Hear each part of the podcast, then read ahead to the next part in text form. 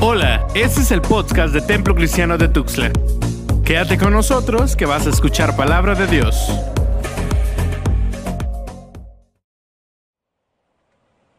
Bienvenidos hermanos a esta noche, ¿verdad? Que estamos en, las redes y de verdad que entre las cosas que hemos aprendido eh, es esta necesidad, la que vamos a ver en el día de hoy, precisamente en esta noche, en un texto tan antiguo, un texto tan antiguo que este, ha venido parte de, de los textos alternativos que nos presentan los leccionarios.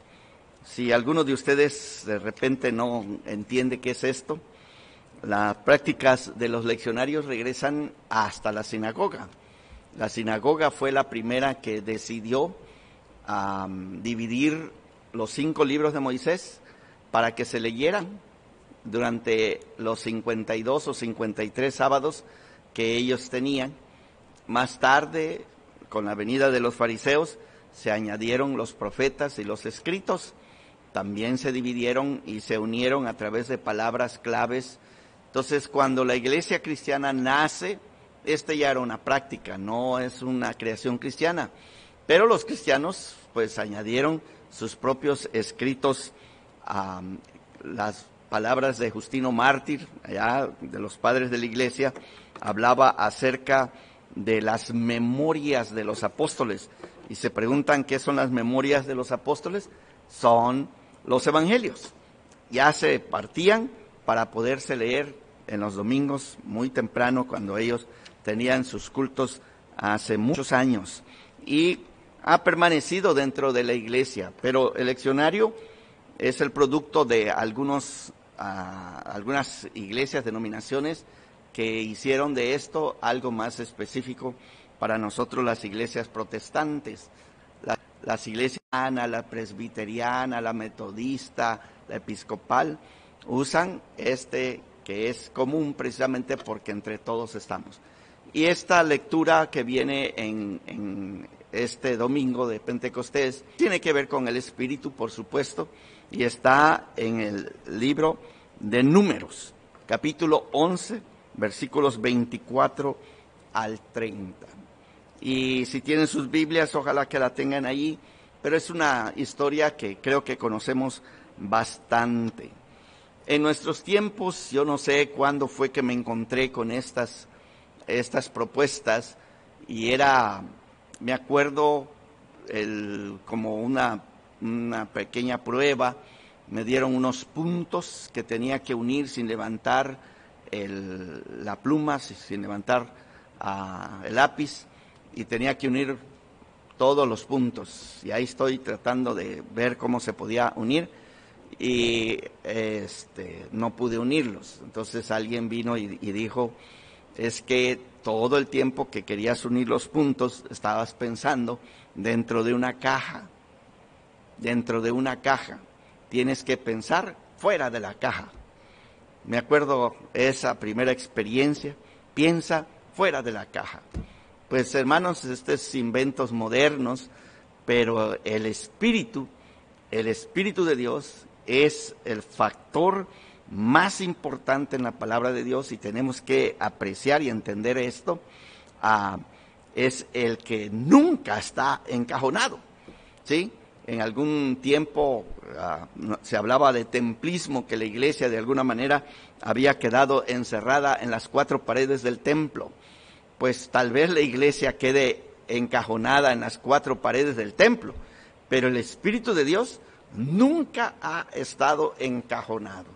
Entonces, el, el pasaje ante nosotros nos muestra cómo el espíritu del que depende la palabra profética se niega a limitarse a sus formas previas o institucionales, incluso si éstas están basadas en el venerado líder Moisés.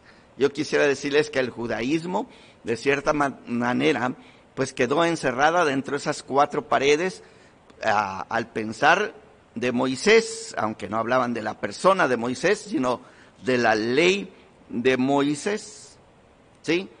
Pero ese es el judaísmo y diríamos igual le pasa al cristianismo y a las iglesias, a las congregaciones locales, nos sucede que de repente quedamos atrapados en alguna manera de pensamiento, pero el espíritu jamás ha estado encajonado en ninguna caja que nosotros los seres humanos hayamos hecho.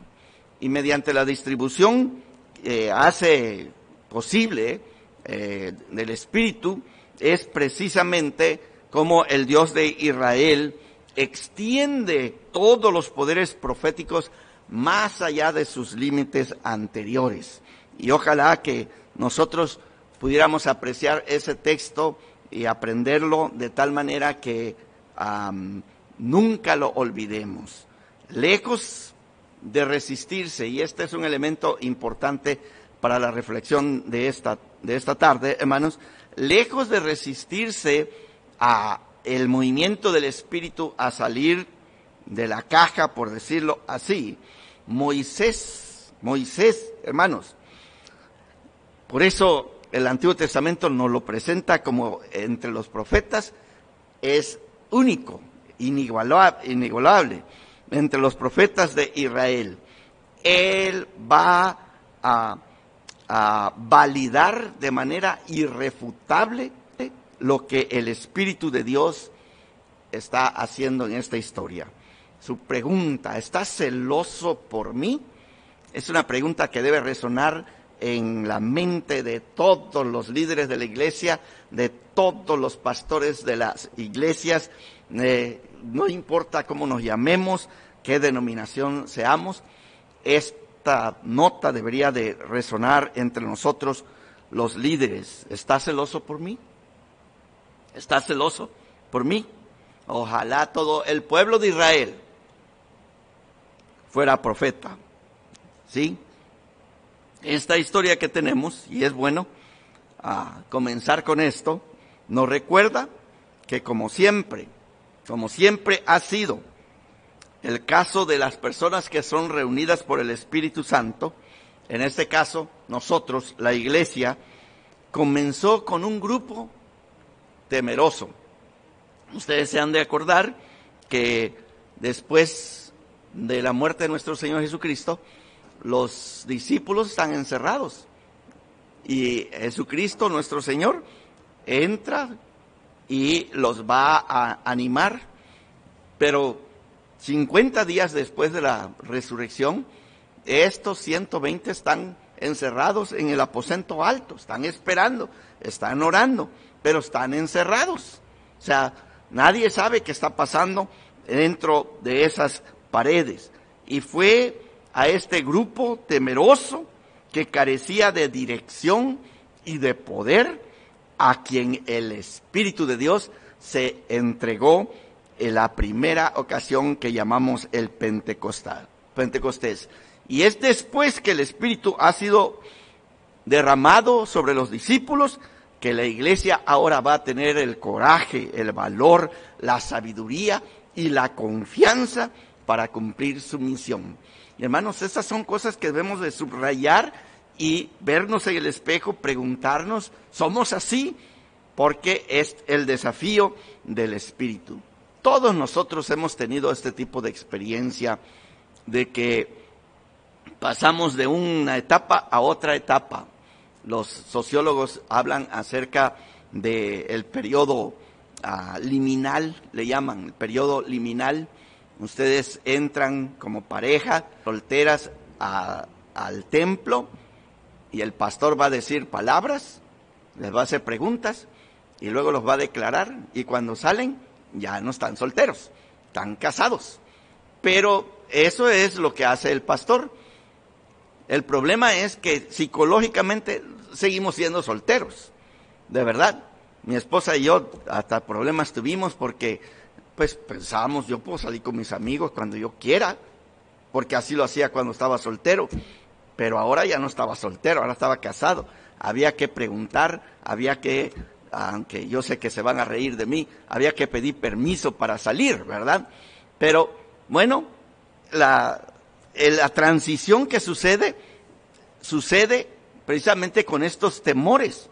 Ahora ustedes eran estudiantes y pasaron por el proceso liminal de la graduación, entraron como estudiantes, cuando salieron ya no eran estudiantes, eran profesionistas, ahora eran licenciados, ahora eran doctores, ahora eran, no sé, ¿verdad? Ah, ¿Qué es su carrera? Pero salieron y los primeros días, ¿cómo les costó convencerse que ahora tenían toda la autoridad para hacer lo que tenían que hacer? Bueno, imaginémonos pues a la iglesia, ahí están los 120 orando, esperando y con mucho miedo. Pero ahora el Espíritu Santo ha venido y este Espíritu les va a dar valor. Este Espíritu les va a dar la sabiduría. Este Espíritu les va a dar la confianza para cumplir la misión que nuestro Señor Jesucristo les había encomendado. Pentecostés, pues, nos recuerda a nosotros, la iglesia, que estamos sostenidos por el poder de Dios, hermanos. Si bien la iglesia ah, puede tener confianza debido a la presencia de Dios en su vida, nunca, hermanos, nunca ha sido ni nunca seremos autosuficientes. El Espíritu vino para permanecer con nosotros y dependemos de Él para toda la misión. Tenemos que cumplir la misión, pero no podemos salir disparados sin que el Espíritu nos comisione, sin que el Espíritu nos dirija, sin que el Espíritu vaya con nosotros empoderándonos. Por eso la confianza de la iglesia no está enraizada en la institución misma. Yo agradezco mucho de pertenecer a la iglesia de Nazareno. La he defendido y no sé si voy a morir defendiéndola, pero de verdad estoy orgulloso de ser nazareno desde los ocho años. Así es que tengo un montón de años de ser nazareno. Una vez el hermano Rubén me dijo que había un examen que él tomó y le pedí, pero no me lo dio. Pero me gustó. ¿Cantas, usas el, el himnario Gracia y Devoción? Sí. Ah, ah, ¿Vas los domingos a la iglesia? Sí. Y hay un montón de preguntas y la respuesta que le vino al final es, eres nazareno. Yo quisiera pasar ese examen para ver si todavía soy nazareno. Creo que soy nazareno. Pero en este punto queremos distinguir. Gracias a Dios por la iglesia nazareno. Pero la iglesia nazareno no es la fuente de confianza, ni de poder, ni de dirección respecto a la misión que nosotros tenemos como iglesia. La confianza, pues, de la iglesia no está enraizada en la cantidad o calidad de sus miembros. No estamos felices de pertenecer al TCT. Yo estoy feliz de pertenecer a esta congregación. He pertenecido a otras iglesias más pequeñas. Pero, de verdad, las dos palabras, la cantidad y la calidad de los hermanos siempre me ha hecho sentir muy bien, pero no es la fuente, no es la fuente.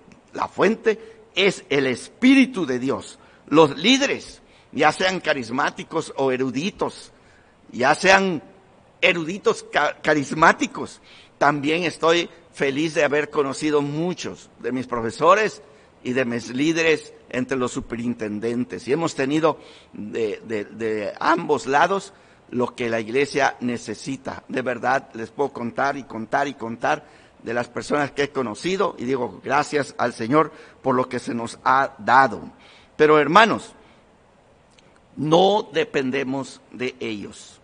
Los recursos financieros, la influencia que tenemos en la comunidad y algunos otros factores, hermanos, definitivamente nosotros entendemos que se nos dio el Espíritu Santo porque Él es la fuente de confianza, de poder, de dirección para nosotros. Y Dios quiera que la iglesia de Jesucristo, la confianza de la iglesia de Jesucristo, base siempre sus acciones a la dirección del Espíritu, del Espíritu de Dios. Ahora, el texto que tenemos, recuerden, ya se nos había quedado por allí, ¿verdad? Es Números capítulo 11. Este ah, texto se encuentra entre las narrativas del desierto. No sé cómo explicarles, esas son cosas para el seminario, pero bueno, de repente creo que está bien que lleguen aquí. La roca de la tradición en Israel es el éxodo. O sea, nada puede empezar en la reflexión del pueblo de Dios más que principiar con el éxodo. Jehová encontró un montón de esclavos que estaban allí, descendientes de Abraham, Isaac y Jacob, y estaban siendo esclavizados, se estaban quejando, y Dios descendió de los cielos para sacarlos de Egipto. Entonces, el éxodo es lo más importante. Pero salieron y iban a algún lugar. Entonces, la segunda, la segunda este, doctrina que se pega con el éxodo es la tierra prometida. Tenían que entrar a la tierra prometida. Y eso es parte de la historia. Ahora, pero era una tierra prometida. la pregunta es, ¿a quién se le prometió? Bueno, eso nos lleva al tercer tema, que es precisamente la promesa de Dios a Abraham, a Isaac y a Jacob de darle un pueblo y de darle una tierra. Y así se va componiendo todas, todas ah, ah, las doctrinas del Antiguo Testamento. Número cuatro, que es el, tema donde estamos aquí, es el cruce por el desierto. Esto, hermanos, es importantísimo. La Biblia tiene un montón de cosas que enseñarnos respecto a este evento del cruce de, eh, del desierto. La narrativa del desierto es el fondo de Números capítulo 11. Para que complete el, el programa, ¿verdad? Número 5 sería el Sinaí, donde Dios les da leyes al pueblo de Israel. En el curso de este viaje, se les ocurre a esta gente que quieren comer carne. No es suficiente que están vivos, quieren comer carne. Y se quejan. Para aquellos que vienen leyendo, ahorita están, yo sé que están en Levíticos, pues en dos, tres días ya van a estar en números. Ustedes van a encontrar que el libro de números tiene una actitud muy negativa respecto a Israel y respecto al cruce en el desierto. Y le piden carne a Moisés. Y Moisés pues se quita los cabellos de la cabeza diciendo, y pero ¿cómo voy a poderle dar carne a esta gran multitud? Y se queja, ¿verdad? Pero Dios mira esta queja de Moisés con buenos ojos y le promete que le va a dar carne a la gente. La manera como lo narra, ¿verdad? Que ya se narró en, en Éxodo 16, pero muy poquito. Aquí se va a narrar con lujo de detalle, ¿verdad? Cómo llegaron las, las aves, las codornices, y me encanta el texto, ¿verdad? Les voy a dar carne hasta que le salga por las narices.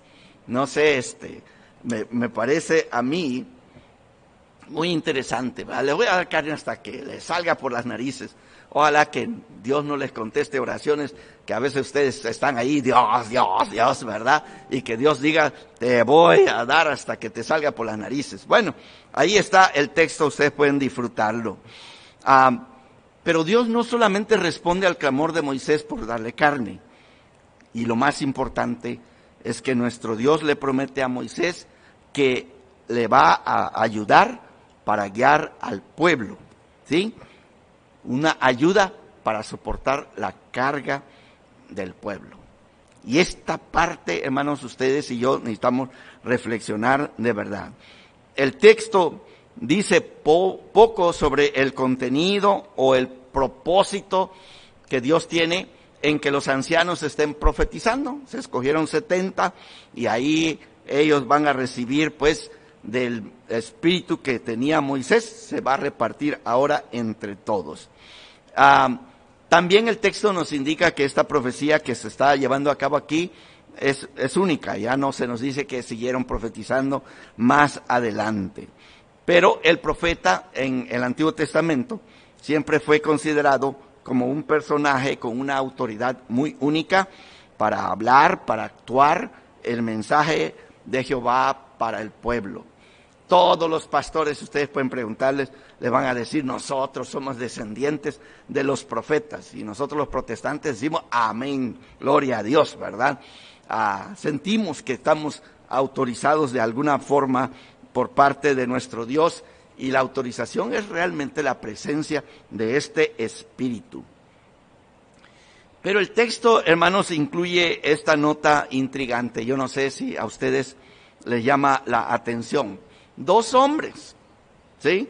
Eldad y Medad, ellos se quedaron en su campamento y no estamos seguros si ellos eran parte de los 70, es decir, que 68 estaban reunidos y dos no estaban reunidos. Pudiera ser. O que además de los 70 había estos dos más. No sé, hermanos. Pero de pronto cuando todo el mundo está profetizando, también ellos están profetizando allá en su tienda. Y este, las acciones de Eldad y Medad están profetizando, son ah, asuntos que lo traen a la atención de Moisés. Dice que un miembro de la JNI, porque dice que es un joven, ¿verdad? Sale corriendo para dar el anuncio. Y otro joven que está ahí junto con Moisés de nombre Josué, él, ¿verdad? Él es el que dice, por favor, prohíbelos, deténles, que no estén haciendo lo que están haciendo. Y es en este contexto que nosotros encontramos la respuesta de Moisés a Josué. Especialmente, hermanos, cuando ustedes consideran la conversación entre Dios y Moisés en los versículos 11 y 14. Creo que es esencial que nosotros Veamos estos textos para entender todo lo que está haciendo. La disposición hacia, hacia Dios y el empoderamiento de Dios, hermanos, es respuesta a la petición de ayuda de Moisés. Y, y deténganse conmigo aquí, hermanos. Dios empodera a estos 70, ya sea que eran 68 y otros dos que estaban allá, o eran 70 y se añadieron otros dos más que estaban allá, hermanos, nace de la admisión de la necesidad. Este es importante, hermanos. Moisés admite que la carga del liderazgo es demasiada para él solo. Y aquí nosotros eh, nos topamos con una nota muy importante, la mansedumbre la mansedumbre. En este caso, la admisión de la debilidad se convierte en el signo de fortaleza. Escuchen bien, la debilidad, o sea, la admisión de debilidad se va a convertir en la señal de la fortaleza. La Biblia tiene mucho que enseñarnos al respecto. ¿sí? Y Moisés aquí es el primer ejemplo que la Biblia nos, nos presenta para nuestra ah, educación, diríamos. Capítulo 5, versículo 5 del Evangelio de San Mateo dice, bienaventurados los mansos, porque ellos heredarán la tierra, o tendrán la tierra por heredad. Hermanos, ese y luego Efesios capítulo 6 son los únicos dos textos del Nuevo Testamento que hablan de la tierra en esta dirección. Pero lo importante es esto de la mansedumbre, que se muestra en la admisión de debilidad, que finalmente se convierte en una señal de fortaleza. Moisés, en su necesidad, se vuelve a Dios, quien en su misericordia responde con el nombramiento y empoderamiento de los ancianos. No sé qué tanto debo subrayarlo, pero Dios recibe y alivia las cargas de aquellos que vienen en su necesidad. ¿Se acuerdan de Mateo capítulo 11, versículo 28 y 29? Venid a mí todos los que estáis trabajados y cargados, que yo os haré descansar. Hermanos, cuando tú y yo estamos de verdad cansados por las tareas que tenemos que llevar a cabo. Tenemos que recordar que no, no somos nosotros sobre quien la carga debe de caer total. Las notas que a veces se dicen de la iglesia, probablemente ustedes han escuchado de 20, 80, 20% de la membresía de una iglesia trabaja y la el 80% se sienta, no hace nada. Probablemente pudiéramos señalar a los 80 y decir, estos perezosos no hacen lo que deben de hacer. Yo he encontrado que pudiera ser, pero pudiéramos señalar a los 20, porque probablemente los 20 no han aprendido a ser mansos, se quejan, pero no están dispuestos a ceder parte de su responsabilidad para que el resto de los hermanos ayuden. Si nosotros no les delegamos, si no les confiamos, si no nos arriesgamos, finalmente, pues no pueden participar. Solo participan los que fuimos electos a la Junta, los que somos los pastores, las personas que nos dan alguna tarea que hacer. Pero hermanos, la venida del Espíritu Santo es un derramamiento. Escuchen bien, hermanos, en el aposento alto había 120 y el Espíritu Santo descendió sobre los 120, lenguas repartidas sobre todos. Esto es lo que nosotros encontramos. Quiere decir que en la iglesia, si somos 100, hay 100 lenguas de fuego repartidas sobre todos los, miembros de la iglesia. Si hay 80% que no está trabajando, pudiéramos decir son perezosos, pero bien pudiéramos también señalar a los otros 20 que no dejan a estos trabajar. Entonces, una lección de mucha importancia. Hermanos, todo lo que ha sucedido en estos días de pandemia hubiera sido imposible si nuestros muchachos no hubieran entrado. Sí, de verdad, hoy día nosotros hay un montón de cosas que no podemos hacer sin los jóvenes. Pero esta lección deberíamos haberla aprendido hace siglos. Pero así como Josué que tiene celos por Moisés, así nos comportamos nosotros. Y entonces no hay lugar para ustedes. Ustedes no saben hacer las cosas. El liderazgo en la iglesia incluye soportar las cargas de las personas, sus dudas, sus temores e incluso sus pecados. Cuando un hermano peca en la iglesia, toda la iglesia tiene que aguantar, tiene que soportar Hermanos, como pastor yo tengo que dar la cara por hermanos.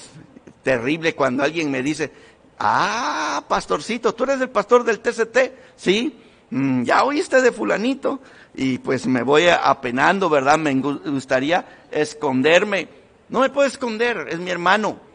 No sé cómo cayó, cuáles son las circunstancias, pero soportar, aguantar es parte de la tarea que nosotros tenemos, las pérdidas, las decepciones y los problemas que eh, el rebaño sufre, se convierten, hermanos, en pérdidas, decepciones y problemas de los pastores, de los líderes de la iglesia. Me acuerdo una ocasión que visité a mi hermana de Ifilia, descanse en paz.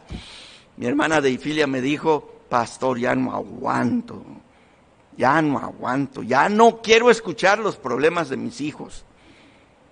Y le dije, hermana, yo también me siento así de repente con los hermanos del TCT.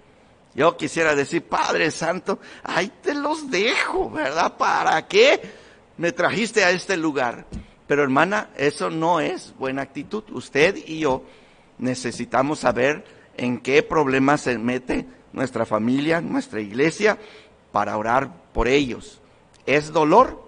Sí, es dolor, hermano. Es dolor. Ah, es algo que tenemos que ah, cargar. Pero, hermanos, aunque es difícil y es agotador, es una carga que no puede evitarse, no puede negarse, ya que es parte ah, de la responsabilidad y el privilegio de liderar. Pero, aquí está el punto. Moisés se lo dejó saber a nuestro Dios. Y cuando se lo deja saber a nuestro Dios, nuestro Dios tan bueno y misericordioso, le contesta. Le va a dar carne a la gente que está allá molestosa, que quieren carne, quieren carne, les va a dar carne. Al ratito los va a quemar, pero después de eso hablamos, ¿verdad? Pero el Espíritu se va a repartir y ahora la carga sobre Moisés tendrá que ser menos. Moisés estuvo dispuesto a compartir la carga, pero para hacerlo, también él debe de estar dispuesto a compartir el poder del Espíritu y la posición de liderazgo con todos aquellos a quienes nuestro Dios elige para darle poder y posición. Sí, hermanos, Josué no quiere, pero Moisés sí. ¿Sí? Y las dos tendencias están en la iglesia.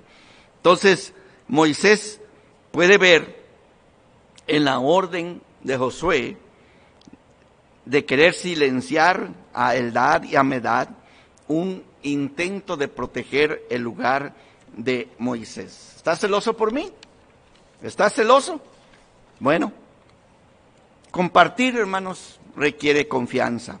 La confianza de que cuando uno comparte de sus regalos, los regalos no serán desperdiciados ni mal utilizados por las personas a quienes se los damos.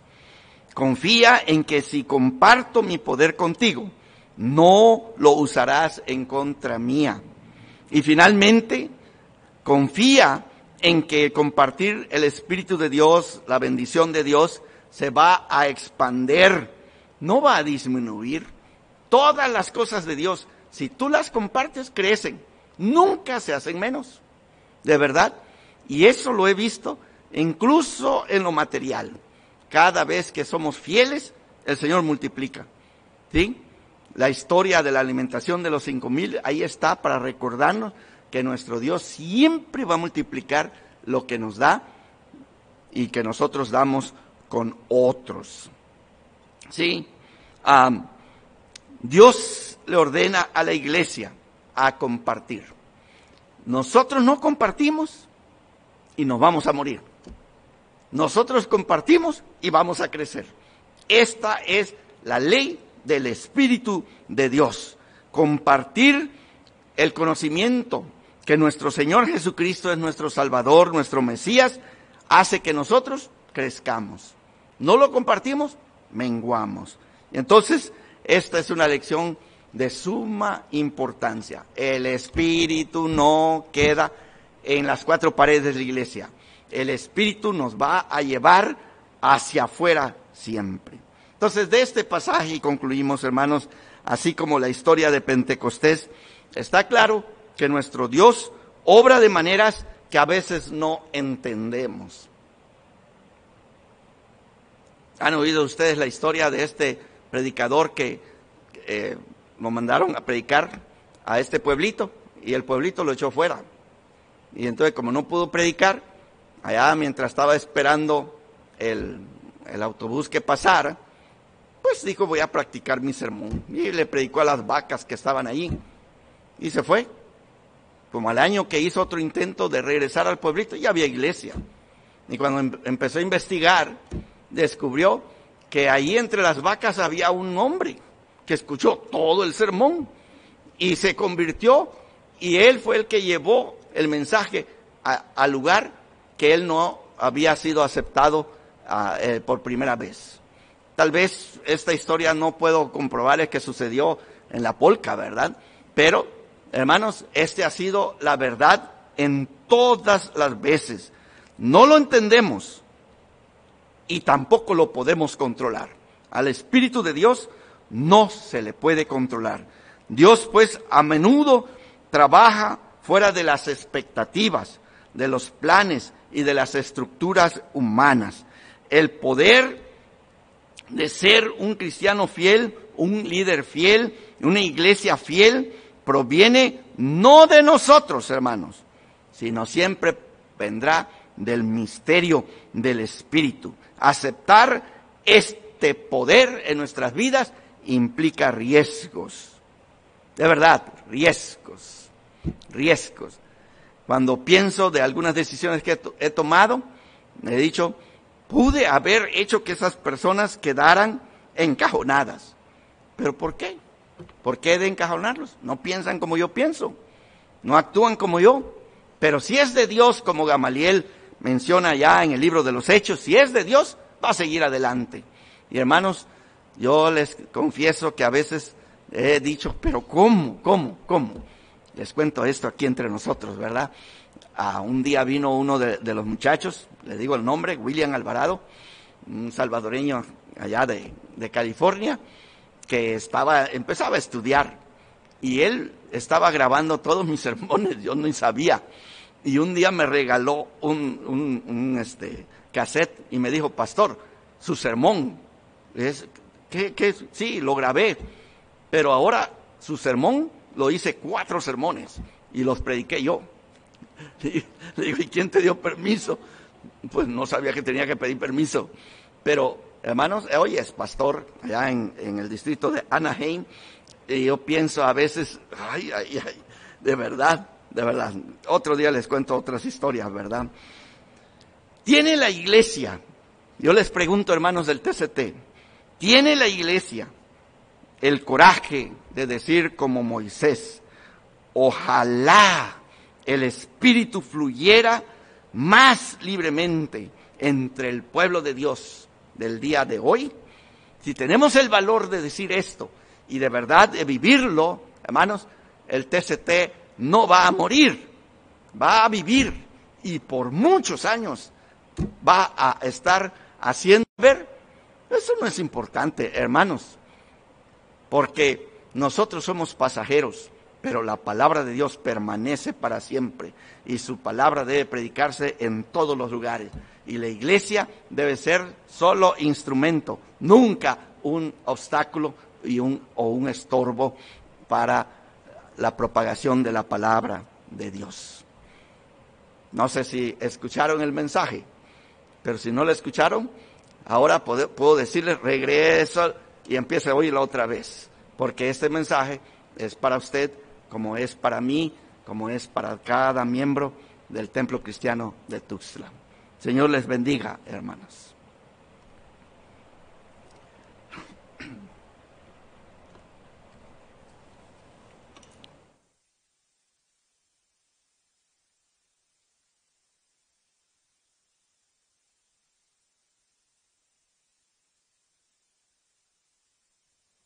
Gracias hermanos, vamos a tomar el tiempo para despedirnos. También quisiera decirles antes de despedirnos, ya ven cómo veníamos produciendo los devocionales. Eh, tuvimos junta entre los pastores y decidimos que vamos a producir, yo voy a estar escribiendo, el Señor, oren por mí, que el Señor me ayude. El próximo domingo vamos a celebrar el Domingo de la Trinidad. Y por supuesto la iglesia de Nazarenos es una iglesia trinitaria y vamos a escribir entonces sobre la Trinidad. Y entonces el día de mañana ustedes deben de recibir. Esto fue el podcast del Templo Cristiano de Tuxtla. Recuerda que tenemos nuevos episodios cada semana. Dios te bendiga.